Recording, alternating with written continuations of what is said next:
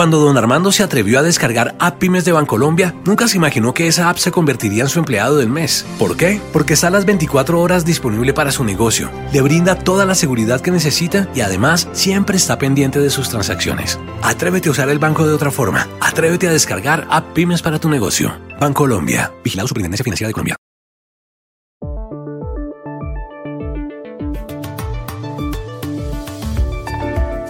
Esta noche es el debate entre los candidatos a la vicepresidencia de Estados Unidos, Mike Pence y Kamala Harris. Antes de abordar el avión a Salt Lake City, Pence dijo que espera el cara a cara y que nunca habían estado en juego cosas tan importantes.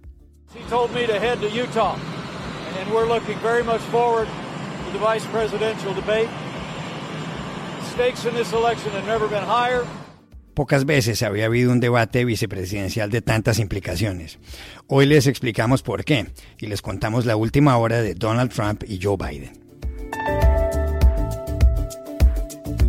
En México, los zapatistas le dicen al presidente Andrés Manuel López Obrador que se equivocó al decirles al rey de España y al Papa que pidan perdón por los abusos durante la conquista. ¿Cómo interpretar ese pronunciamiento de un grupo que reivindica la lucha indígena? Una periodista nos da las claves desde la capital mexicana.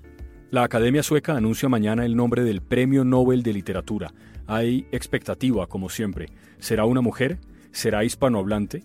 Un editor y una escritora, ambos críticos de libros y ambos desde Barcelona, se atreven a hacer sus apuestas. Hola, bienvenidos a El Washington Post. Soy Juan Carlos Iragorri, desde Madrid. Soy Dori Toribio, desde Washington, D.C. Soy Jorge Espinosa, desde Bogotá. Es miércoles 7 de octubre y esto es todo lo que usted debería saber hoy.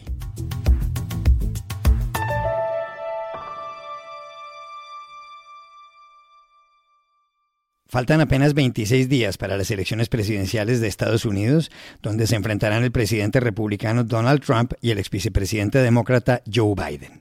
En las últimas horas, Trump, que el martes salió del hospital Walter Reed tras 72 horas de tratamiento por el coronavirus, se ha dedicado a escribir diversos tweets. ¿Qué dicen Dori? Sí, Espinosa, el presidente está ya en la Casa Blanca sin agenda pública, pero muy activo en la red social Twitter, donde ha asegurado que se encuentra muy bien y ha vuelto a restar importancia al coronavirus comparándolo con la gripe común. Trump también ha cargado contra los demócratas y les ha dicho que paraliza las negociaciones con el Congreso en busca de un nuevo paquete de estímulo económico y de ayudas a los estadounidenses por la pandemia. Asegura Trump que lo dejará para después de las elecciones. Mientras, continúan los casos de coronavirus en la Casa Blanca. El último contagiado es el asesor del presidente Stephen Miller y son ya casi una veintena. Pero Trump insiste en que asistirá al segundo debate con Joe Biden en Miami el próximo 15 de octubre. Y el ex vicepresidente responde que si Trump tiene coronavirus no debería celebrarse el cara a cara en esta intensa campaña electoral que ambos continúan, Juan Carlos. Biden acaba de estar en Gettysburg, el lugar donde Abraham Lincoln pronunció aquel discurso legendario. Horas antes había estado en la Florida, donde dijo, ante un público hispano, que Nicolás Maduro es un dictador puro y simple, que por mantenerse en el poder le ha causado mucho sufrimiento a su pueblo y que los venezolanos necesitan ayuda y apoyo para recuperar la democracia. Maduro, who I've met, is a dictator, plain and simple and he's causing incredible suffering among the Venezuelan people to maintain his grip on power. Pero el capítulo de hoy en la campaña es el debate entre Mike Pence y Kamala Harris. La senadora por California ya se encuentra en Utah, donde agradeció la calurosa bienvenida.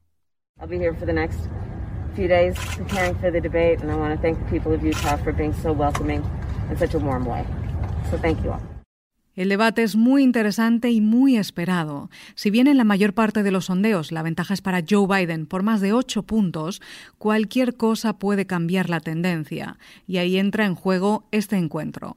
Pence, de 61 años, es el número dos de un presidente 13 años mayor que él y que acaba de estar en el hospital. Y Kamala Harris acompaña en el ticket a Joe Biden, un hombre próximo a cumplir 78 años y que de llegar a la Casa Blanca se convertiría en el presidente más viejo de la historia de Estados Unidos. Por eso, no solo aquí en Washington, sino en todo el país, hay mucha expectativa.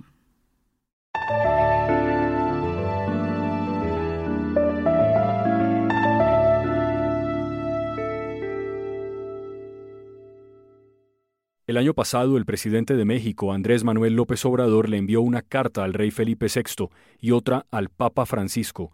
En ellas solicitaba a España y al Vaticano que les pidieran perdón a los denominados pueblos originarios de México por los abusos cometidos durante la conquista.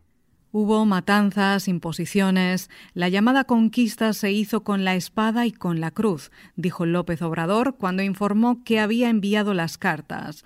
España no accedió a su solicitud y el gobierno del presidente Pedro Sánchez invitó al de México a trabajar conjuntamente por el bienestar de ambos pueblos.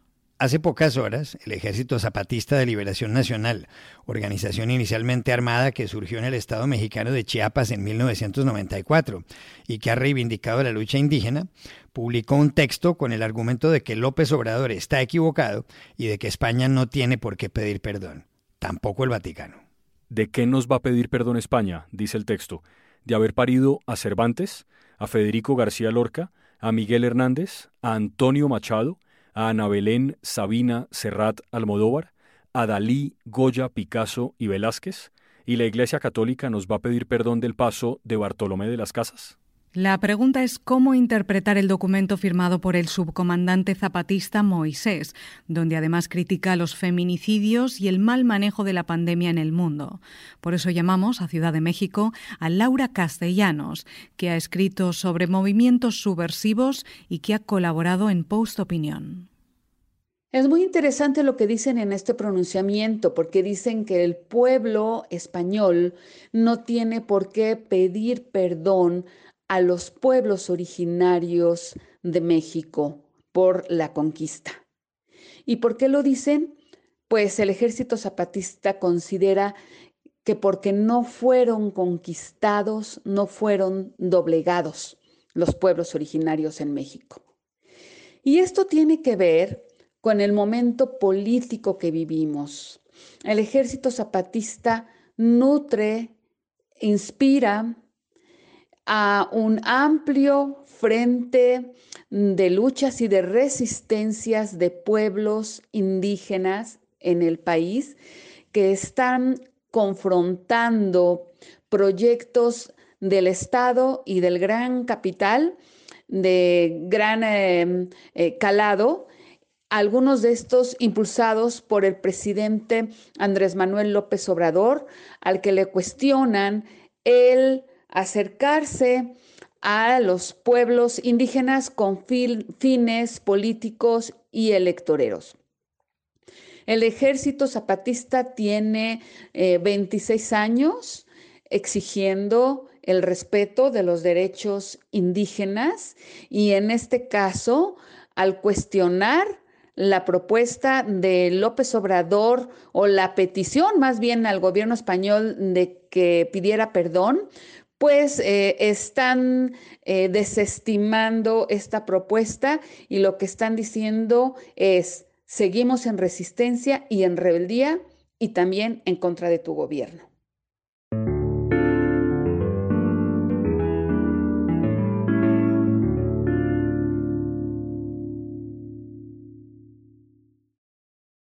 Este post es presentado por Bancolombia.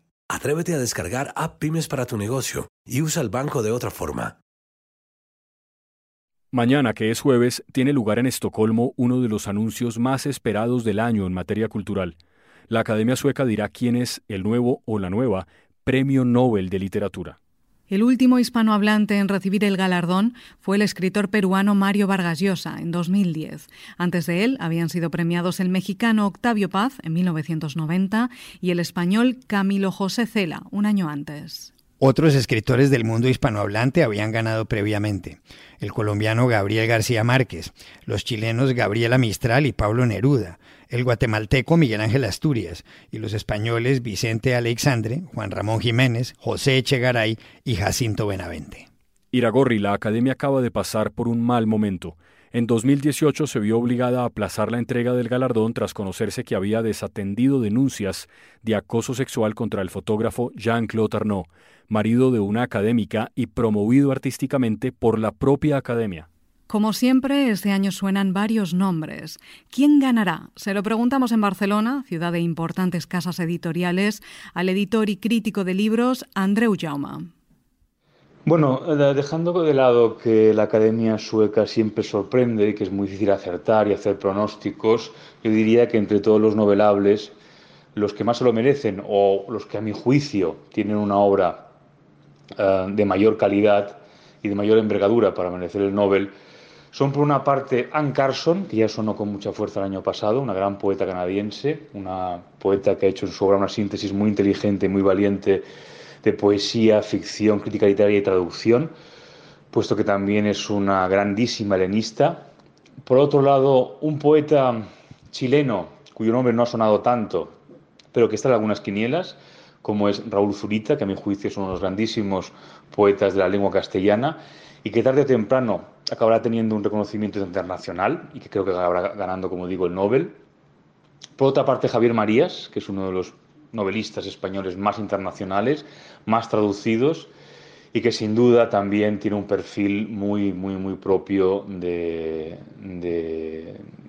los escritores que suelen ganar el Nobel. Digamos que ha hecho una carrera que está de alguna manera abocada a ello. Y por otra, parte también destacaría un escritor que ha caído de las quinielas últimamente, porque a mi juicio merecería mucho el Nobel, y es el poeta, escritor, magnífico prosista también, Pérez Ginfarré, que es un grandísimo poeta tanto en catalán como en castellano, y que a pesar, como digo, de que ya no suena en las quinielas, creo que merecería mucho el, Nobel eh, y que sería además un gran acierto político por parte de la Academia Sueca. Le hicimos la misma pregunta y en la misma ciudad a Laura Fernández, que es escritora y que reseña libros en el suplemento Babelia del diario madrileño El País. Bueno, pues hay una serie de nombres que ya que han empezado a sonar. Em, que, bueno, son, para empezar, son nombres de mujeres, porque hubo toda aquella polémica con el premio. Y algo que, creo que es lógico es que probablemente sea una mujer. Los nombres que más suenan son eh, los de Jamaica, Kincaid y Anne Carson, pero luego los ingleses, así como son ellos tan deportivos, em, tienen su propia subasta, su propia casa de apuestas para los Nobeles siempre. Y en esa lista es sorprendente porque aparecen nombres como el del español Javier Marías o incluso el noruego Carl Ove eh, el autor de La Titánica Mi Lucha. Eh, aparece también Don Delillo, que yo creo que sería un momento excelente para darle el premio Nobel. E incluso aparece alguien que yo creo que por el que todos los que hemos crecido, em, o todos los que nos hemos acabado convirtiendo en escritores, apreciamos muchísimo, que es Stephen King.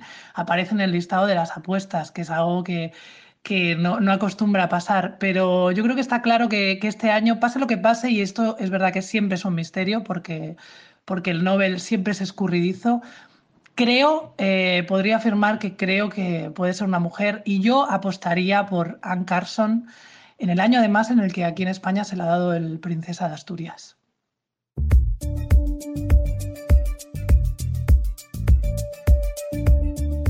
Y estas son otras cosas que usted también debería saber hoy. La economía latinoamericana está sufriendo un desplome incomparable. Este año, la pobreza crecerá casi 8 puntos, pues se va a situar en el 37,7%, y el Producto Interior Bruto de la región se vendrá abajo un 9,1%. En 120 años, que es el tiempo en que se han llevado estadísticas, nunca había ocurrido algo semejante.